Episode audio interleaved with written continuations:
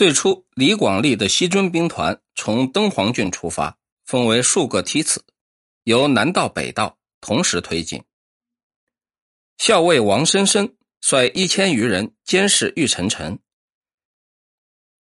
玉城王攻击，王生生全军覆没，只有几个人逃回，投奔大营。李广令命令搜蜀都尉上官立攻击玉城城，玉城王大败。逃往康居王国，上官立尾追到康居。康居王国知道大渊王国的命运，不愿跟西汉作战，于是把玉成王逮捕，送给了上官立。上官立派四位骑兵军官押解玉成王前往西征兵团统帅部。骑兵军官之一的上归人赵地，恐怕途中有人劫囚，挥剑砍下了玉成王的人头，追上大军。公元前一百零一年，西征兵团统帅二师将军李广利返回首都长安。西汉军队经过的国家听到比他们强大的大渊王国被击败投降，大为震惊。国王们纷纷派遣子弟随军到西汉进贡，敬谒西汉皇帝，并自动留下来充当人质。西汉兵团进玉门关的时候。战士只剩下一万余人，战马只剩下一千余匹。第二次西征的时候，军粮并不缺乏，也没有大规模的战斗，死亡不多。可是将领们对士兵毫不体恤，像对待牲畜一样，轻夺暴虐，死亡反而累累。汉武帝刘彻认为，行军万里之外，不应该计较这些小过失。刘彻下诏。封李广利当海西侯，赵地当新四侯，任命上官立当少府。京官中被擢升部长的有三人，被擢升为诸相侯、郡守两千担的有有一百余人，被擢升为千担的有一千余人。自愿从军的所授予的官位都超过了他们当初的盼望。因犯罪被征发的，一律赦免原罪。赏赐给士兵的财物价值总额高达四万钱。匈奴韩国最初准备攻击李广利的西征兵团，但西征兵团强大，匈奴不敢发动，于是派人前往楼兰国，邀击西汉殿后部队跟西汉使节团，打算封锁西汉。当时西征兵团的军政任文正驻兵玉门关，得到情报之后。报告中央政府。刘彻任命任文率军巡查时，顺便逮捕楼兰王，押送长安审讯。楼兰王说：“我们是一个小国，处在两个强大的邻国之间，不两边听命，就没有一天平安。请准许我国全国人民迁移到汉朝居住。”刘彻了解他说的是实情，仍然送他回国。请他协助侦查匈奴动静，匈奴韩国自此对楼兰国不再十分信任。自从大渊王国被击败之后，西域各国对西汉产生了一种由衷的恐惧。西汉使节团到哪里，越发运用自如。为了便利和保护使节，以及应时而生的商旅，从敦煌郡到延泽开始设立驿站，而北方的轮台、渠犁。都有武装屯垦部队数百人，各设屯垦官及指挥官保护，作为外国使节的驻足之所。一年之后，大渊王国皇族们因为国王媚菜，从前对西汉使节唯命是从，过度献媚，才招致西汉的攻击。于是积攒媚菜，另立前王误寡的老弟禅风继任国王。禅风立即派他的儿子到西汉充当人质，西汉政府也颁发赏赐，用以安抚。禅风承诺每年进贡汗血宝马两匹。公元前七十七年，最初乌弥国送太子赖丹到龟兹国充当人质。二师兵团攻击大渊王国班师的时候，顺道把赖丹带回了西汉。霍光。接受桑弘羊从前的建议，任命赖丹当校尉，率领西汉军队前去轮台武装开荒屯垦。龟兹国贵族故意对国王说：“赖丹本来是我国的臣属，如今身佩汉朝发给的袖带金印，紧逼我国疆土，开荒屯垦，将来一定会对我们造成伤害。”龟兹王于是派出突击队积攒赖丹，然后上书西汉政府请求定罪。楼兰国王逝世。匈奴韩国最先得到消息，马上把当人质的楼兰王的儿子安归送回。安归于是继承王位。西汉派使节到达楼兰，宣读皇帝刘弗陵的诏书，命新王安归到长安朝见。安归拒绝。楼兰国位于西域的最东边界，距西汉最近。当中横亘着面积大约八万平方华里的白龙堆沙漠，缺乏水草。楼兰国常被分派担任向导工作，既运淡水又运粮草，不停地迎送西汉使节，而西汉使节又凶暴的跟匪徒一样，使他们受到难以承受的痛苦，不愿再跟西汉往来。现在再加上匈奴韩国的挑拨，于是跟西汉。断绝邦交，不断滥杀西汉官员。安归的弟弟魏屠齐在西汉当人质，因得到老王逝世的消息较晚，无法回国继承王位，就投靠西汉，把内情报告西汉政府。这时候，太仆骏马监北地人傅介子奉命出使大渊王国，西汉政府命他顺道责问楼兰王国跟龟兹王国改变立场的原因。傅介子到达楼兰和龟兹之后，两国国王都承认错误。傅介子从大渊王国回来的时候，再次经过龟兹国，正好遇到从乌孙国回国路过龟兹的匈奴使节。傅介子率领他的随从人员发动突袭，把匈奴使节诛杀。傅介子回到首都长安报命，西汉政府擢升他为中郎兼平乐监。傅介子对大将军霍光说：“楼兰、龟兹反反复复，如果不给他们一个严厉的惩罚，就不能镇压各国。我经过龟兹的时候，国王平易近人，毫不设防，很容易得手。我愿意去刺杀他，用以展示大汉神威。”霍光说：“龟兹太远了，到楼兰去试试吧。”于是派他前往。傅介子率领卫士，带着金银珠宝，宣称要赏赐外国君王。当这项好消息传到楼兰之后，傅介子抵达楼兰，然而楼兰王安归不信任西汉使节，不肯接见。傅介子假装毫不介意的模样，向西继续进发。走到西部边境时，叫翻译官告诉安归说：“汉朝使节所带的黄金绸缎都是宝贝。”用来赏赐西域各国，大王如果不来领取，汉朝使节就到别的国家去了。他把金银财宝展示给翻译官看，翻译官回去向安归汇报。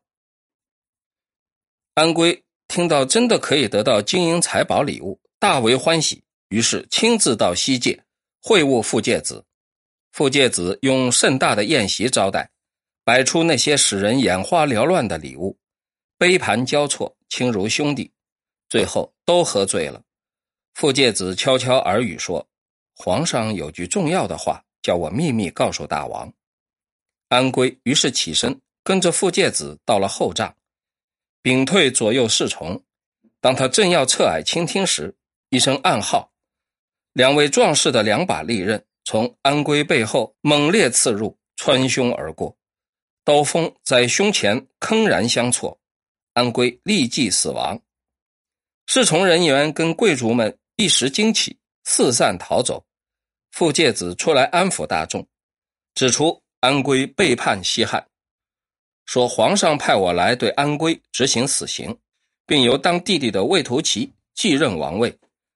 汉朝大军正向这里挺进，如果轻举妄动，下一步就是亡国。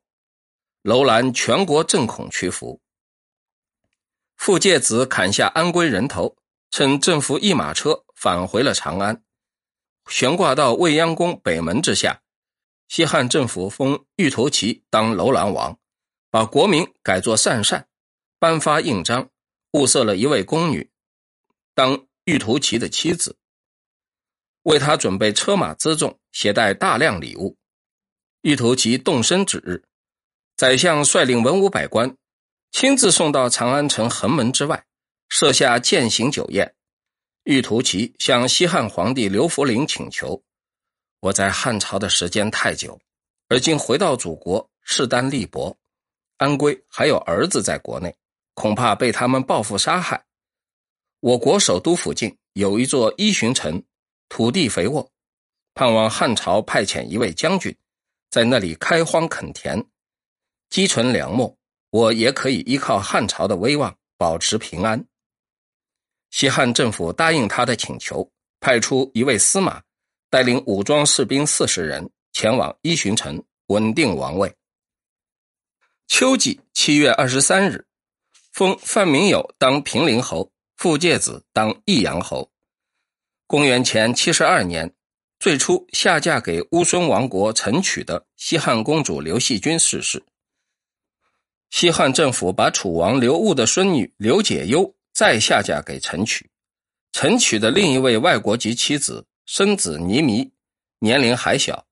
陈曲死的时候，先把王位让给叔父大陆的儿子温归弥，嘱咐说，等到倪弥长大，再把宝座传给他。温归弥继位之后，号称肥王。依该国的风俗习惯，刘解忧继续做他的妻子，生下三男二女。长子元贵弥，次子名万年，幼子名大乐。刘弗陵在位的时候，刘解忧上书中央政府说，匈奴韩国跟车师国结盟，组织联军侵略乌孙，请祖国救援。中央政府调动兵马准备出击，恰巧刘弗陵去世，于是宣告停顿。这一年的秋季，西汉政府任命常惠当校尉，持节督促乌孙兵团出击。刘病已再派常惠携带金银珠宝到乌孙王国，赏赐有战功的贵族。常惠奏报：龟兹国曾经西杀汉朝驻轮台的屯垦司令赖丹，还没有受到惩罚，请准许顺便讨伐。刘病已不许，但全国最高统帅霍光暗示他可以相机行事。常惠率领部下五百人，从乌孙王国回城的时候。征发龟兹以东各国军队两万人，再派副使节征发龟兹以西各国军队两万人，配备乌孙王国军队七千人，三面围攻龟兹。在完成包围圈之前，派人前往责备西杀汉朝使节的罪状。龟兹王请罪说：“那是我老爹在的时候干的，是贵族故意的主意。我老爹犯下的错误，我并没有罪呀。”常惠说：“既然如此，交出孤意，就饶了你。”龟兹王把孤意捆绑送到大营，常惠把他诛杀，回国。公元前六十五年，最初乌孙王国西汉公主刘解忧的次子万年，受到刹车国国王的喜爱。刹车王逝世，没有儿子。当年万年正在西汉，刹车国认为万年是西汉的外孙。如果拥戴万年当他们的国王，既可以依靠西汉，又可以获得乌孙王国的欢心，于是上书西汉政府提出这项要求。西汉政府批准，派使节西充国护送万年前往刹车国。想不到的是，万年性格凶恶残暴，当国王没多久，就使刹车人由失望而愤怒。刘病已命令官员们推荐有胆识、有担当、可以担任出使西域的人才。前将军韩增推荐上党人冯凤氏，以魏侯身份持节护送大渊王国以及其他王国的使节宾客返回他们的国家。冯凤是一行人马抵达伊巡城，正好刹车国爆发政变，已故的刹车王的老弟呼图真跟邻国结盟。积攒万年，连同西汉使节西充国也一并杀掉，自己继位刹车王。这个时候，匈奴汗国攻击车师境内的西汉屯垦区，西汉武装屯垦兵团奋力抵抗，匈奴不能得手。刹车王呼图真立即抓住机会，派出使节到各国宣称，北道所有国家已经向匈奴汗国归降，趁势派军进入南道，跟南道各国结盟，共同背叛西汉。于是，西域几乎全部托服。从鄯善国以西，交通完全断绝。这个时候，侍郎郑吉、校尉司马喜人在北道各国之间，人单势孤。冯凤氏跟副使节严昌磋商，认为如果不对刹车国立即反击，刹车的国势一天比一天膨胀，将来可能无法对付，西域将完全陷落。于是决定行动，声称奉西汉皇帝之命。征调仍接受命令的各国军队，南北两道共集结一万五千人，向刹车国攻击。刹车城池陷落，刹车王呼图真自杀，砍下人头送到长安悬挂示众。冯凤是遴选刹车故王和其他兄弟子侄当刹车王，南北两道所有国家再次站回到西汉这一边。冯凤是声威。震撼西域，于是派遣各国军队，并奏报中央政府。刘病已召见韩增，加冕说：“恭喜将军，你荐举的真是恰当的人才。”冯凤是抵达大渊王国，大渊王国已经知道他击斩刹车王，对他特别的尊敬，超过对其他西汉使节。大渊王国向西汉呈现相龙明马，冯凤是带回长安。转呈刘病已，刘病已十分高兴，要封冯凤是侯爵。魏相跟高级将领们都以为应该，只有少府萧望之提出异议。他说：“冯凤是出使西域，有指定的任务，而竟然假传皇帝的圣旨，征发各国军队。虽然建立功勋，但不可以鼓励后人效法。如果封冯凤是侯爵。”很明显的，将鼓励以后的使节，把冯凤氏当作榜样，争着调发，企图万里之外有所表现，将使国家陷入蛮族的纠纷之中。这种做法不可以使他成为风气，所以冯凤氏不适合封侯。刘病已认为有理，于是只擢升冯凤氏当光禄大夫，